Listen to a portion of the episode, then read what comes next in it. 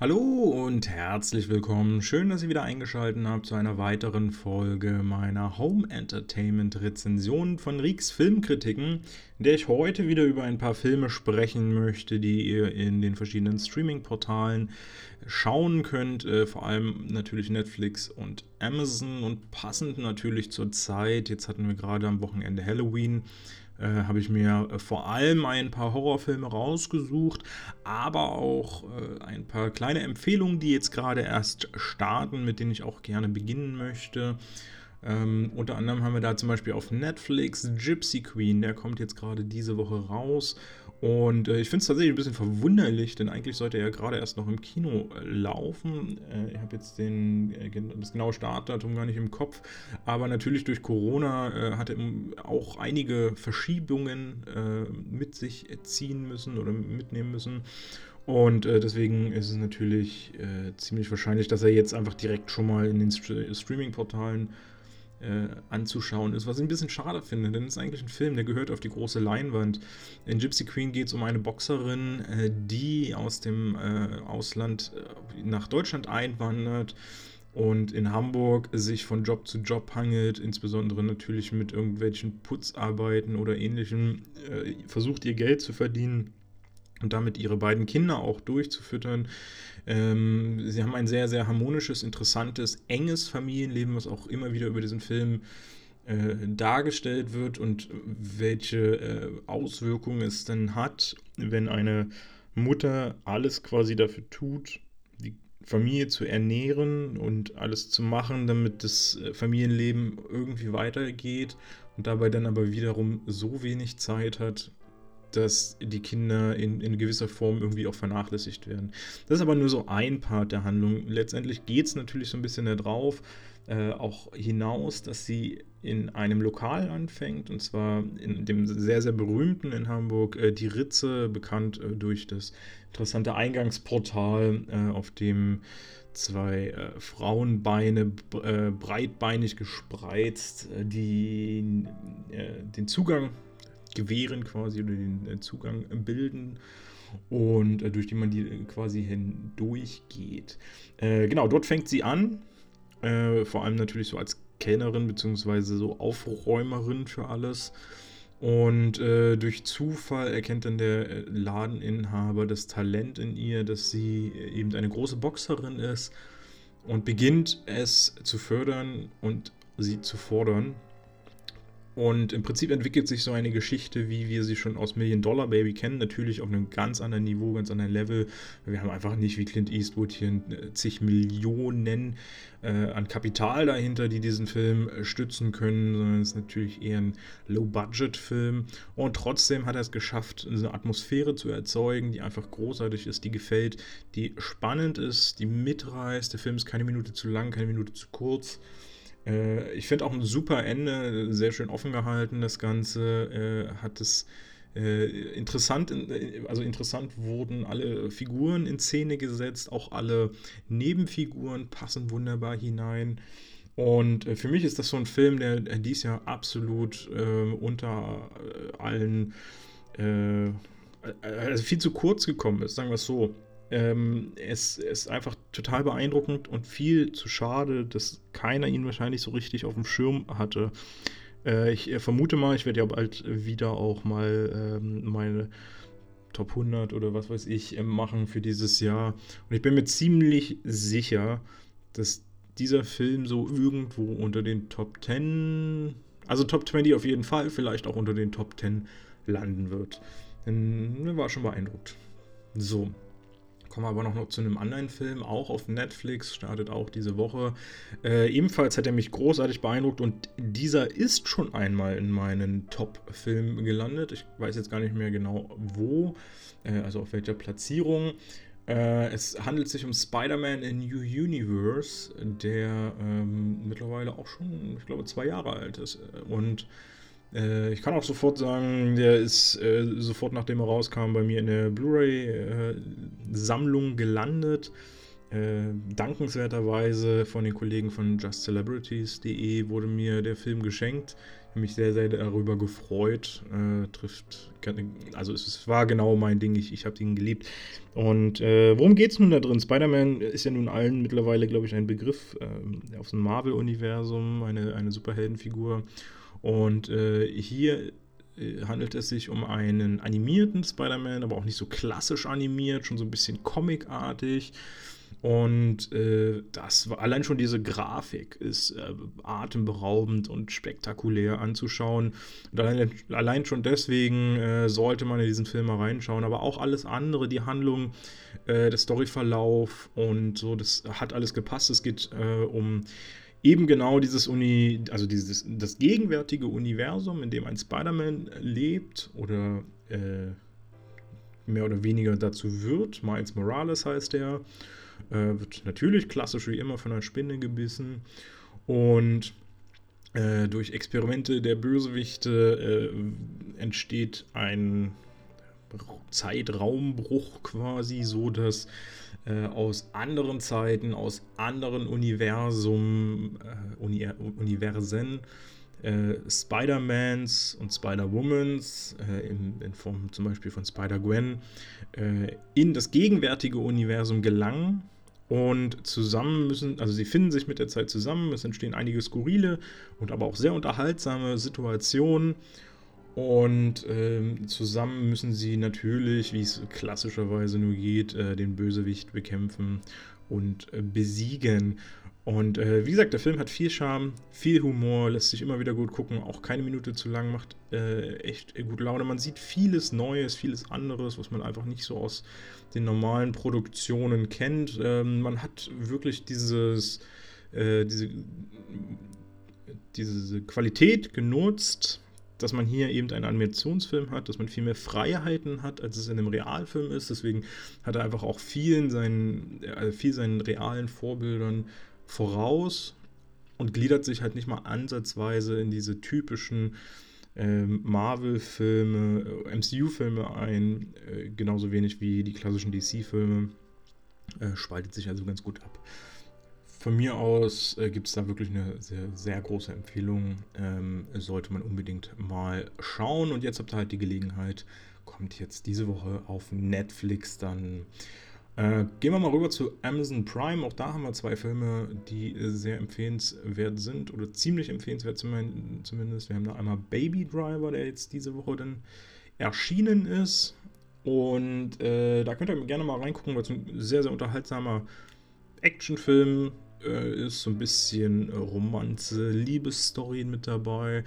Äh, und der Film gewinnt vor allem durch seinen Hauptdarsteller Ansel Elgort, der äh, sehr, sehr starker Charakterdarsteller ist. Er schafft es ähm, mit, mit simpelsten Mitteln eine äh, interessante Figur zu kreieren, die um jetzt auch mal ein bisschen zur Handlung zu kommen, ähm, Fluchtfahrer für Diebstähle aller Art ist auf, also immer im, im Auftrag äh, von Kevin Spacey, so genannt im, im Film als Doc. Und äh, er muss quasi so ein bisschen eine gewisse Schuld abarbeiten bei ihm, wofür er natürlich auch immer ganz gut Kohle verdient und das beiseite legt. Er hat noch einen äh, Großvater, um den er sich kümmern muss. Wie gesagt, er lernt natürlich auch noch eine liebreizende Frau in Form von Lily James äh, kennen und äh, lieben vor allem. Und möchte eigentlich aus diesem Geschäft schnellstmöglich wieder raus und aussteigen. Äh, die Eigenart von diesem, äh, von, von der Hauptfigur ist, dass sie ähm, einen Tinnitus hat, also Schwierigkeiten hat und immer wieder so einen, so einen dauerhaften Piepton hört, äh, entstand wohl durch einen Unfall äh, und diesen Tinnitus versucht er immer wieder zu überdecken durch seine beeindruckende Musik. Womit wir eigentlich schon beim nächsten Punkt sind, denn Baby Driver strotzt vor großartigen Songs und äh, das ist äh, klasse anzuhören. Es passt wirklich alles auf die Szenen, wirklich gut getimt, gut, gut gesetzt. Äh, und es macht richtig Spaß, insbesondere äh, wenn dann Ansel Eggert auch noch anfängt, so ein bisschen mimisch und gestisch zur Musik mitzuarbeiten äh, und es visuell noch ansprechender zu machen. Auch hier eigentlich recht viel Humor, lange nicht so viel wie bei Spider-Man äh, aber trotzdem sehr unterhaltsam. Man kriegt aber auch gute Action-Szenen, eine interessante Story. Äh, wir haben unter anderem auch Jamie Foxx mit drin, der eine, eine recht skurrile, abgedrehte, äh, unberechenbare Figur spielt. Äh, auch wenn es nicht ganz so eine tolle Leistung ist, wie es Ansel Elgort macht. Aber passt auch gut rein und äh, solltet auf jeden Fall mal reinschauen, wer noch nicht gesehen hat. Als letzten Film, auch aus Amazon Prime, auch äh, seit jetzt einer Woche, glaube ich, verfügbar, äh, möchte ich noch kurz auf äh, The Informer kommen, den ich auch auf meiner Website äh, rezensiert habe. Äh, da könnt ihr es auch gerne alles nochmal so ein bisschen nachlesen, habt das ein bisschen intensiver, ein bisschen ausführlicher. Äh, hier in der Hauptrolle Joel Kinnaman, den wir unter anderem aus Suicide Squad schon kennen, sonst hat er jetzt noch nicht so viele große Rollen gehabt, wird aber momentan immer ein bisschen bekannter und immer mehr aufgegriffen in der äh, Schauspielszene und im, im Filmbusiness. An seiner Seite Rosamund Pike und beziehungsweise nicht direkt an seiner Seite, so ein bisschen gegenspielermäßig. Und es geht im Prinzip um äh, den Pete Kozlov. Äh, wenn ich mich recht entsinne, ist das ein äh, Pole. Und er ist äh, in einer Spezialeinheit tätig oder war in einer Spezialeinheit tätig und äh, ist mittlerweile verdeckter Ermittler fürs FBI im Bereich Drogenhandel und schleust sich in die verschiedenen Drogenszenen ein, um äh, dann das ganze Komplott aufzudecken. Und äh, in diesem Fall, in dieser Geschichte, muss er in ein Gefängnis gehen, um diese Drogenszene schon im Keim, im Gefängnis, dort wo alles so ein bisschen seinen, seinen Ursprung auch hat, äh, zu ersticken. Und dann läuft irgendwie alles so ein bisschen schief.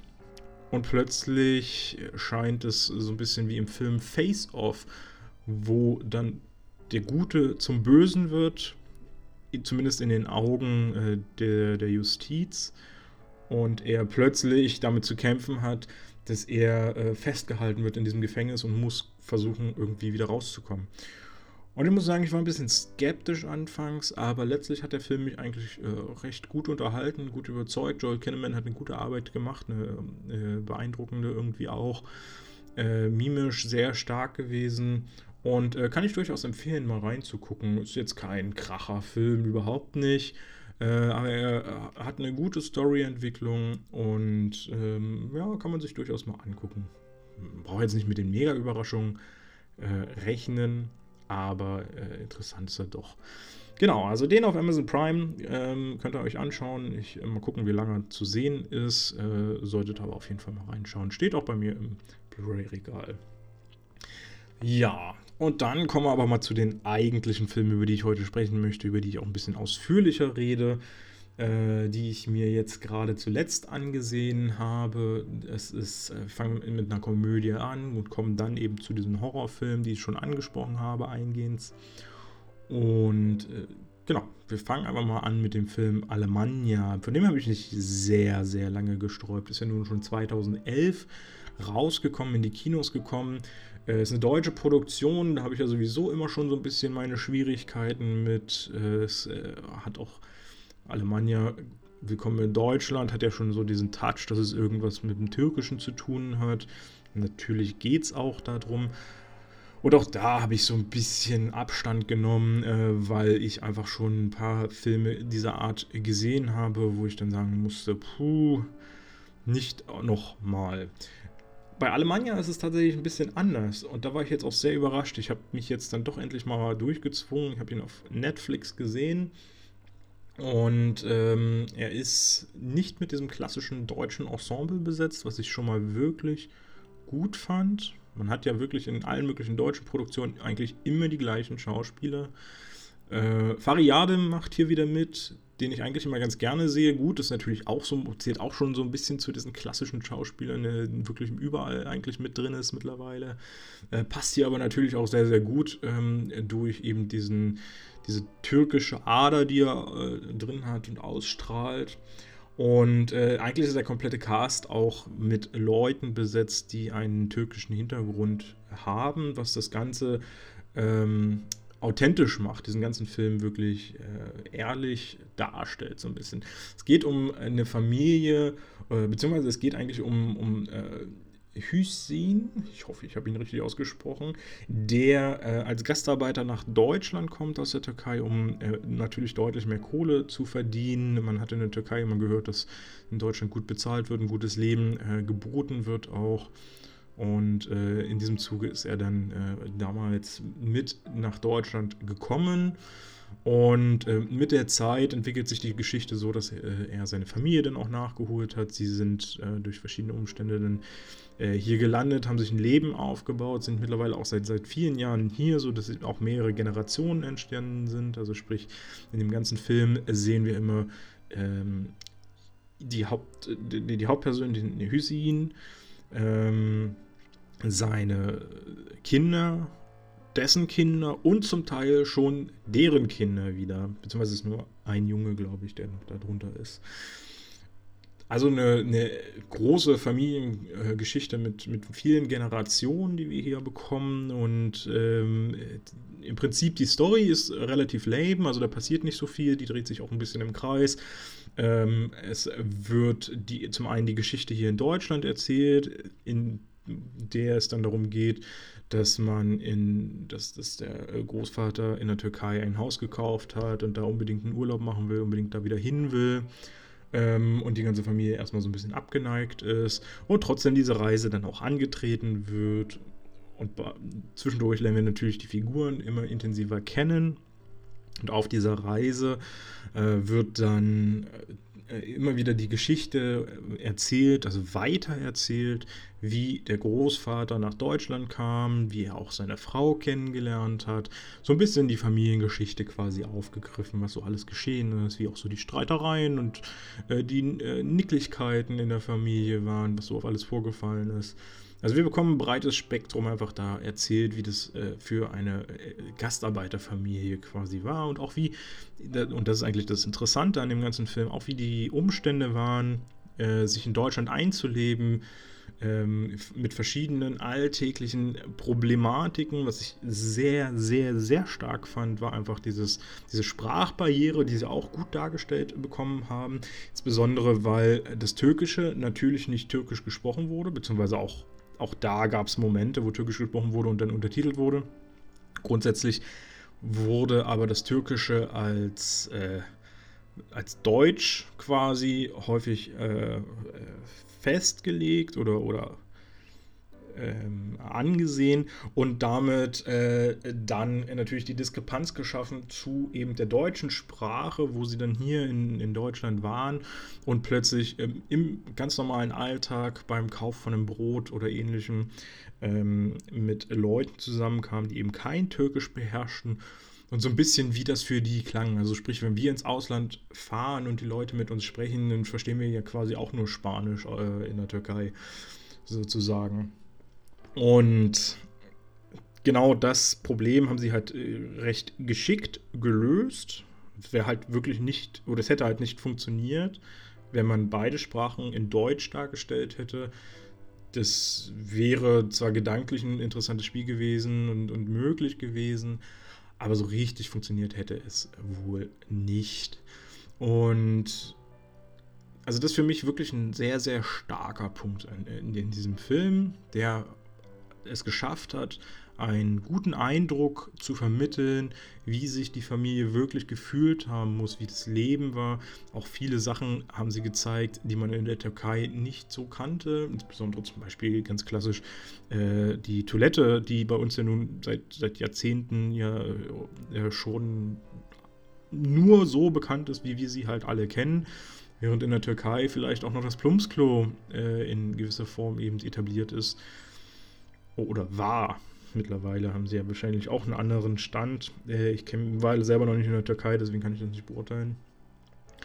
Und ähm, genau, das Ganze drehen sie dann eigentlich auch nochmal um, weil diese Familie, die sich mittlerweile eingelebt hat, die seit äh, ich glaube, 25 Jahren oder noch länger mittlerweile in Deutschland lebt, äh, plötzlich äh, halt nach, in die Türkei fährt und das alte Leben kennenlernt und feststellen muss, dass da auch wieder alles anders ist. Also sie sind aus dieser Gewohnheit, die sie von damals kannten, sind sie raus. Sie haben diese ganze Entwicklung in der Türkei nicht mitgemacht und äh, lernen nun wieder ein völlig anderes Leben da auch in der Türkei kennen. Und das ist eigentlich sehr interessant gemacht, diese Diskrepanz zwischen den beiden Ländern und wie man sich auch als Einwanderer und Gastarbeiter und ähnlichem führt.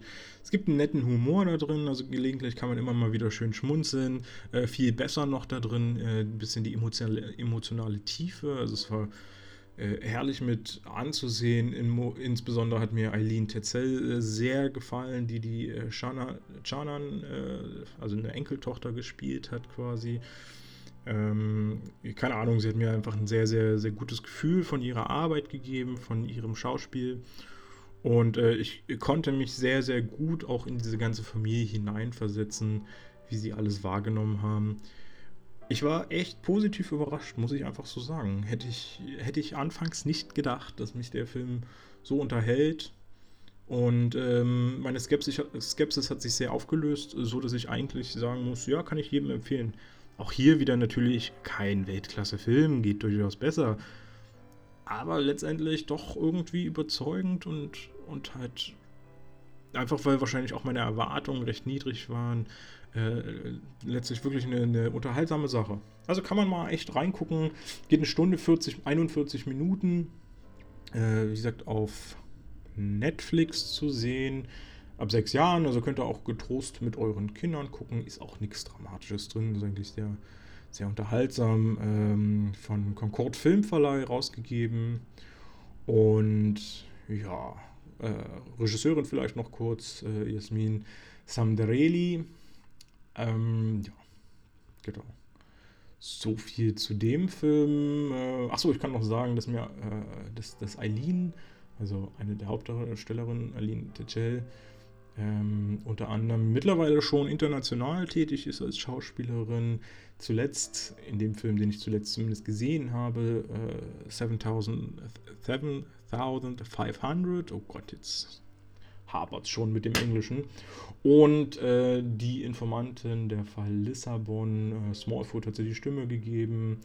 Und äh, Liliane Susewind äh, war sie mit dabei. Also sie auch international so langsam, also Liliane Susewind natürlich keine internationale Produktion, aber so langsam kommt sie da auch so ein bisschen rein. Homeland war sie auch mal mit in der Serie drin.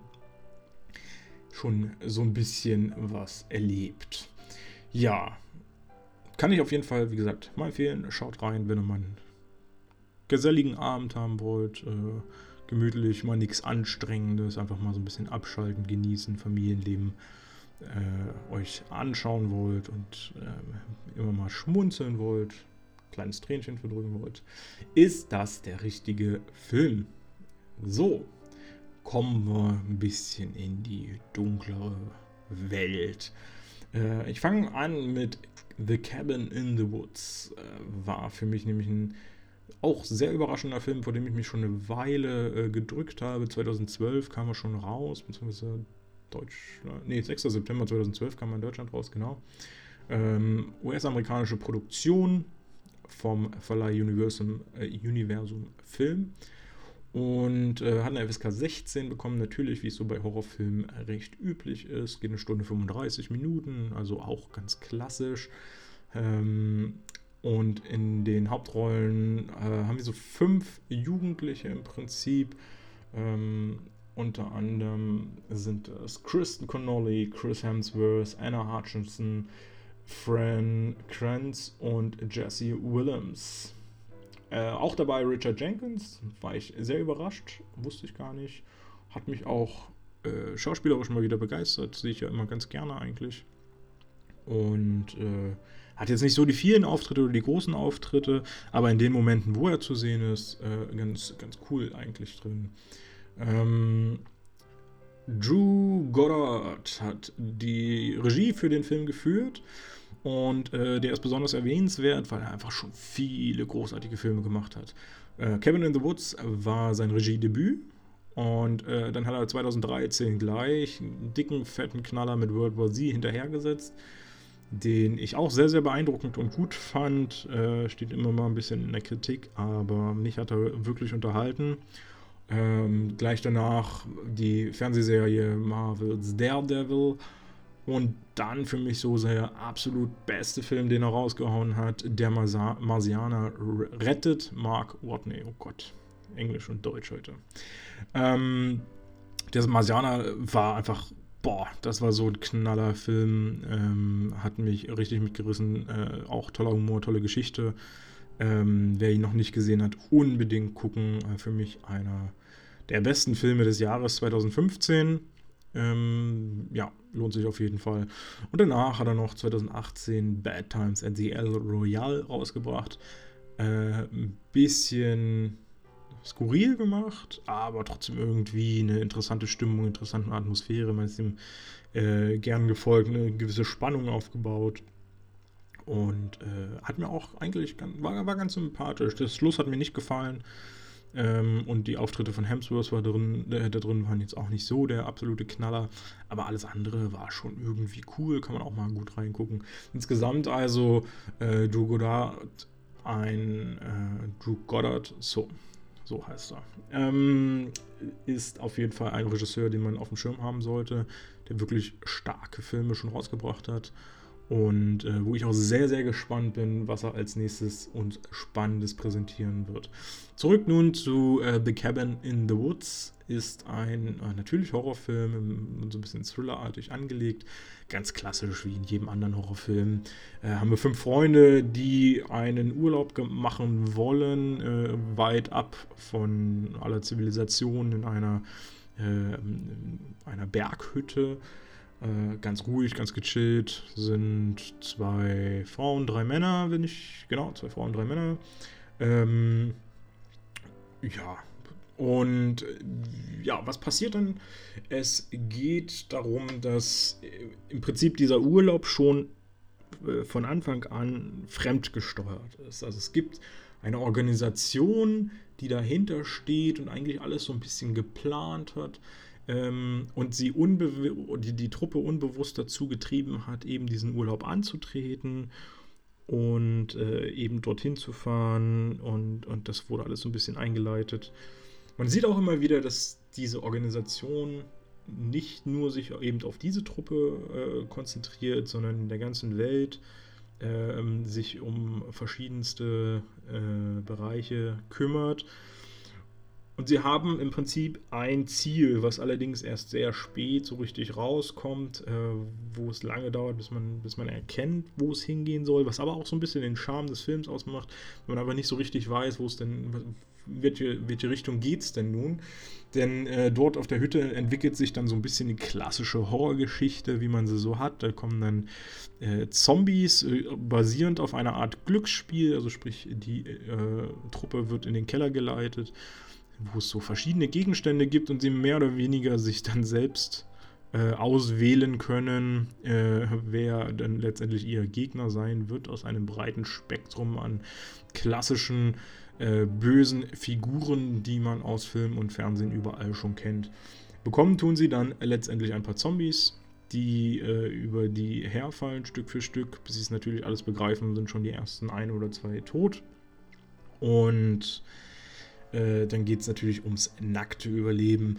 Und im Prinzip haben wir so ein bisschen Bruce allmächtig äh, äh, Situation hier. Also wir haben so eine, so eine Gottfigur, die eben diese Organisation darstellt, die so ein bisschen auch diese ich sag mal, Räumlichkeit äh, steuern kann und ähm, zum, wo dann organisiert wird zum Beispiel, dass äh, der Weg abgeschnitten wird bei einer Flucht, indem einfach die Felsen zusammenstürzen.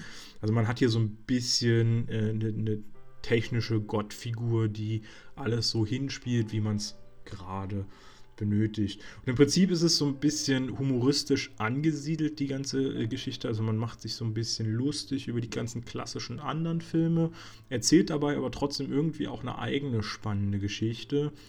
Ähm, und ich will auch gar nicht zu viel verraten, weil das Ganze wendet und wandelt sich natürlich so ein bisschen, ist ja ganz selbstverständlich. Aber mir hat das eigentlich äh, auch, auch, auch hier recht gut gefallen. Ein bisschen überraschend, weil heute präsentiere ich eigentlich fast nur Filme, die ich total geil fand. Ähm, äh, sprich, auch die nächsten beiden Filme oder die nächsten drei Filme fallen da eigentlich ganz äh, doll mit rein. Also wer heute mal eine schlechte Kritik erwartet, wird leider enttäuscht. Ähm, genau, ähm, The Cabin in the Woods äh, kann ich sehr, sehr empfehlen. Hat äh, spannende Momente, hat äh, Momente, wo man sich so überlegt, what the fuck, wo geht's denn jetzt hin? Also man kriegt, äh, oder es dauert eine Weile, bis man so ein bisschen den, den Dreh rausbekommt, äh, wer womit wie zu tun hat und welche Motive, welche Hintergründe hinter welcher Tat dann auch stecken. Man wird immer wieder von den Figuren überrascht, insbesondere eine Figur ist eine, eine, Hauptfigur ist sehr, sehr smart gestaltet, auch wenn sie ursprünglich recht dümmlich wirkt, aber auch das ist natürlich eine gewisse humoristische Ader, die dahinter steckt, um einfach äh, zu sagen, hier der, der Klassiker wäre das und das, aber wir wollen es lieber so und so, das wäre doch auch mal cool, oder nicht? Das haben sie mehrfach gemacht und das passt auch sehr, sehr gut. Und äh, ja, also kann man echt mal machen. Es ist unterhaltsam.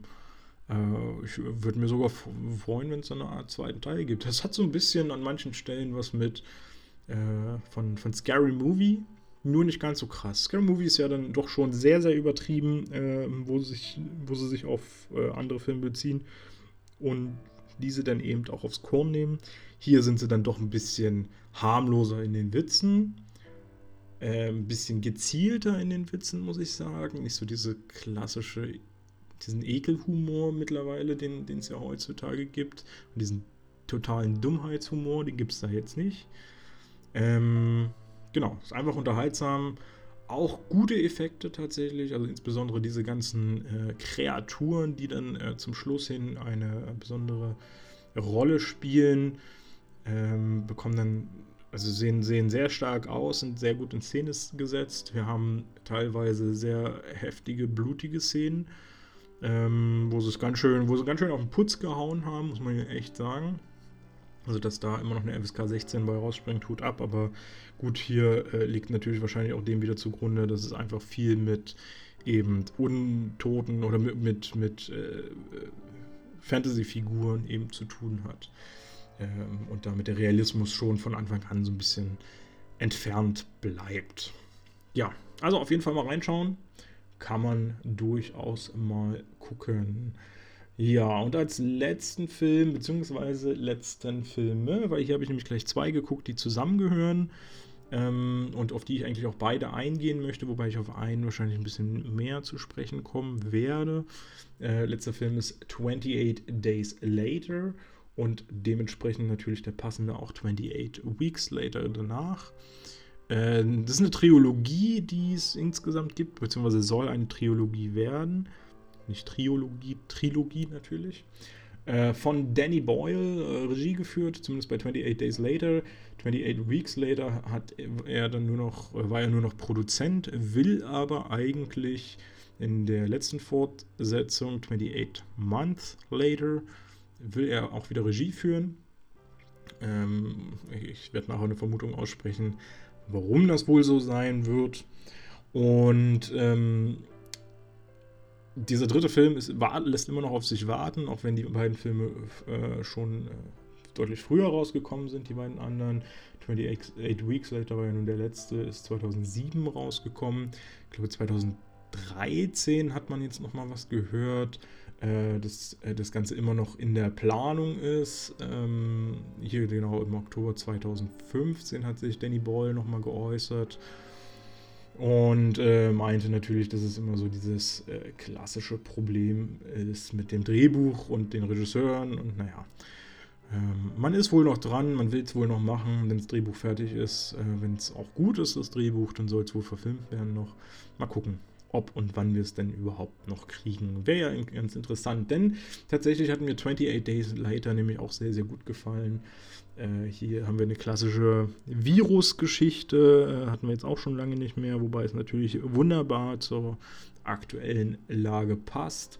Ähm, in, den, in den Hauptrollen haben wir Emma Hitching, äh, Christopher Dunn und Alexander Delamere unter anderem. Äh, Cillian Murphy macht auch noch mit. Und es geht um also im Prinzip geht, wird nur eine Anfangssequenz gezeigt, in der eine willkürliche Truppe, die wir auch gar nicht groß näher kennenlernen, ähm, ein, äh, ein paar Affen befreit, die als Versuchsobjekte in Laboren dienen. Und natürlich kann man sich dann schon so ein bisschen denken, wo die Reise hingeht, denn die Affen sind natürlich infiziert mit einer Krankheit. Und äh, diese Krankheit äh, verbreiten sie ratzfatz dann auf die äh, anwesenden Personen und diese äh, Personen werden dann äh, zu Zombies. Relativ easy und einfach die Story. Und ähm, 28 Days Later sagt ja der Filmtitel schon aus. Äh, das Ganze spielt dann 28 Tage später in New York, wenn ich mich nicht täusche.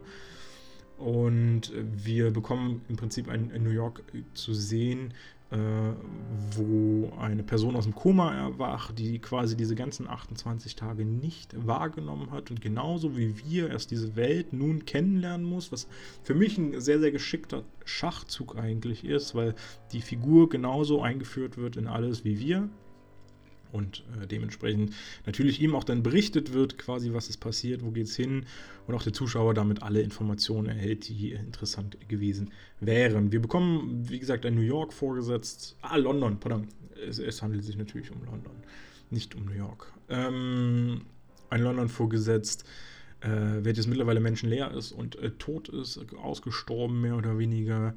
Äh, gelegentlich gibt es an allen möglichen Ecken immer mal hier und da noch einen Zombie, äh, beziehungsweise, wenn man sich falsch verhält, kann es durchaus auch mal passieren, dass man auf eine ganze Horde Zombies trifft, die einen dann verfolgen. Und es ist gar nicht so leicht, die umzubringen. Äh, ich glaube, ein Kopfschuss war immer so das Passendste, was, äh, was hilft.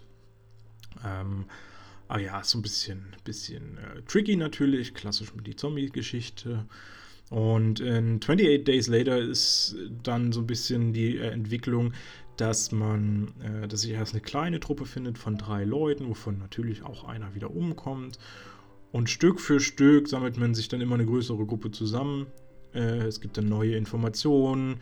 Ähm, mit diesen neuen Informationen erfährt man dann, wo man sich vielleicht retten könnte. Man versucht sich dorthin zu begeben, um sich eben in Sicherheit zu bringen. Da ist aber auch nicht mehr alles so stimmig und äh, wurden auch schon, haben die Zombies auch schon alles überfallen. Also wo geht man nur hin, was macht man nur? Äh, und, und so, das ist schon, schon so ein bisschen eine, eine klassische Story. Äh, aber eigentlich gut gemacht, äh, technisch stark, sehr düster zum Teil, muss man ja sagen. Ähm, hat äh, ja, entwickelt sich eigentlich unterhaltsam.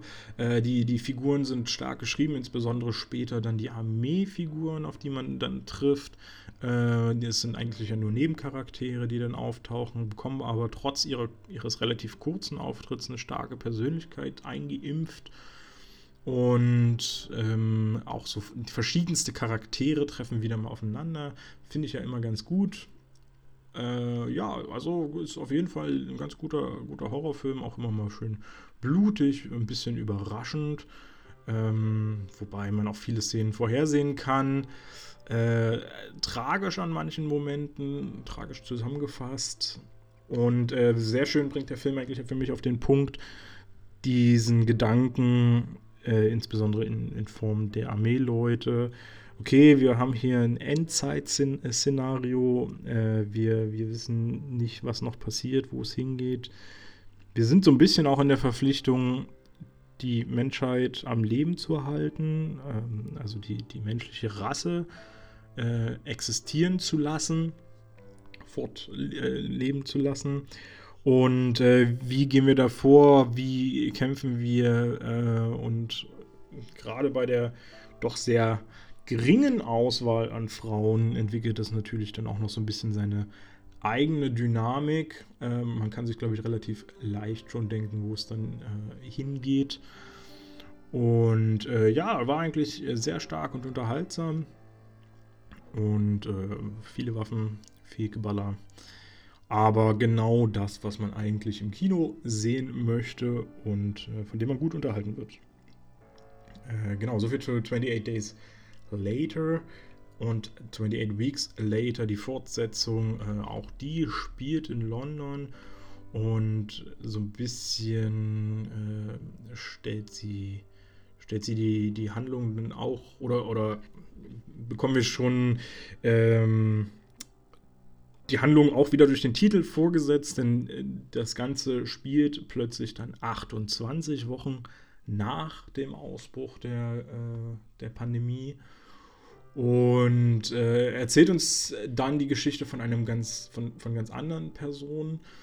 Äh, zwischendurch bekommen wir immer noch so ein bisschen, oder am Anfang haben wir noch die ganzen äh, Stationen eingeblendet bekommen.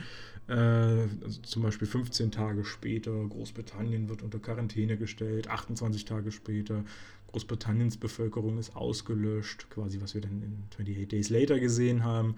Fünf Wochen später, die Infizierten sind verhungert. Elf Wochen später eine NATO-Truppe und äh, wird in, in den USA oder von den USA besetzt London.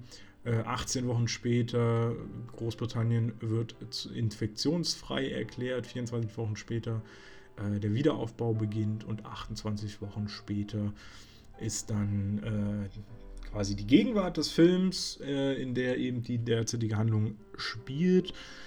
Und im Prinzip soll einfach wirklich die ähm, London oder Großbritannien wieder bevölkert werden. Dafür geht man Schritt für Schritt vor. Man hat in London einen äh, kleinen Bereich abgesichert, geräumt, in Ordnung gebracht, ähm, wie, wie, gesagt auch wieder aufgebaut, also auch mit Strom und äh, Wasser versorgt. Äh, überall natürlich die Armee präsent, um die Familien äh, zu retten, die dorthin kommen. Und äh, wie es immer so ist, äh, ganz klassisch natürlich für den Film, geht irgendwas schief und es wurden auch noch nicht alle ausgerottet äh, von den Infizierten. Es gibt eine Person, in, zufälligerweise natürlich, die Frau von den Hauptdarstellern äh, oder von, von der hauptdarstellenden Figur, äh, Familie. Ähm, die Mutter hat halt überlebt, ist grundsätzlich infiziert, zeigt aber nicht die klassischen Symptome, hat schon auch noch menschliche äh, Züge an sich und äh, ja, hat es wie gesagt geschafft über die ganze Zeit, über die 28 Wochen. Ja, und äh, sie wird natürlich in das Lager gebracht, untersucht und dann entwickelt sich eine Story, wo natürlich dann auch wieder einer den anderen ansteckt. Das geht dann ratzfatz. Und äh, in dieser neu gegründeten Kolonie äh, breitet sich das Virus aus und ähm, die Armee re reagiert eiskalt. Für mich auch ein sehr, sehr starkes Element des Films. Reagiert eiskalt und sagt, okay, Code Red, äh, hier ist Feierabend, wir, die Pandemie ist ausgebrochen, wir können es nicht mehr kontrollieren, so ein bisschen wie bei Corona, eine Nachvollziehbarkeit ist nicht mehr gegeben, wir können nicht mehr herausfinden, wer infiziert ist und wer nicht, wir können sie auch nicht mehr voneinander trennen quasi. Also müssen wir radikal handeln und es werden alle Lebewesen ausgeschaltet, die sich dort bewegen. Natürlich gibt es noch ein paar, die nicht infiziert wurden, die versuchen sich äh, in Sicherheit zu bringen. Naja, und im Prinzip bekommen wir dann halt so ein bisschen die, die gleiche Story wie im, im ersten Teil. Alles äh, rennt um sein Leben, alles versucht äh, zu überleben, versucht in Sicherheit zu kommen, von der Insel wegzukommen. Und äh, ja, also da fehlt dann so ein bisschen das Spektakuläre in dem Ganzen. Wir, wir bekommen einfach nochmal so ein klein bisschen Abklatsch vom ersten Teil. Äh, was jetzt nicht so schlimm ist, weil wie gesagt, der erste war gut. Aber vielleicht hätte man dann sich doch noch ein bisschen was Kreativeres einfallen lassen. Das Ende hat mir dann wieder gut gefallen. Man hat ein bisschen einfach nur mit Bildsprache gearbeitet und ähm, trotzdem recht deutlich gemacht, wo es hingeht und wo es dann auf 28 Months Later hinausläuft. Also man hat schon sehr, sehr deutlich ein offenes Ende gelassen, äh, um eben eine Fortsetzung direkt dran zu fügen. Äh, aber auch, also beide Filme sind ab, ab 18 freigegeben, natürlich auch wieder zu Recht sehr blutig, sehr brutal, was da so abgeht. Ähm, in diesem Film, in 28 Weeks, äh, Weeks, Later, haben wir als eine der Hauptfiguren Jer Jeremy Renner, den ich ja auch immer ganz gerne sehe, äh, vor allem als Hawkeye in den ganzen Marvel-Produktionen. Und ja, 28 Weeks, äh, Weeks later, later, könnt ihr euch natürlich gerne mit angucken, wenn ihr schon den ersten gesehen habt. Ist ein Abwasch dann, äh, wird euch dann bestimmt auch weitestgehend gefallen, aber er schafft es einfach nicht für mich, die Qualität äh, hervorzurufen, die man schon bei 28 Days Later erreicht hat.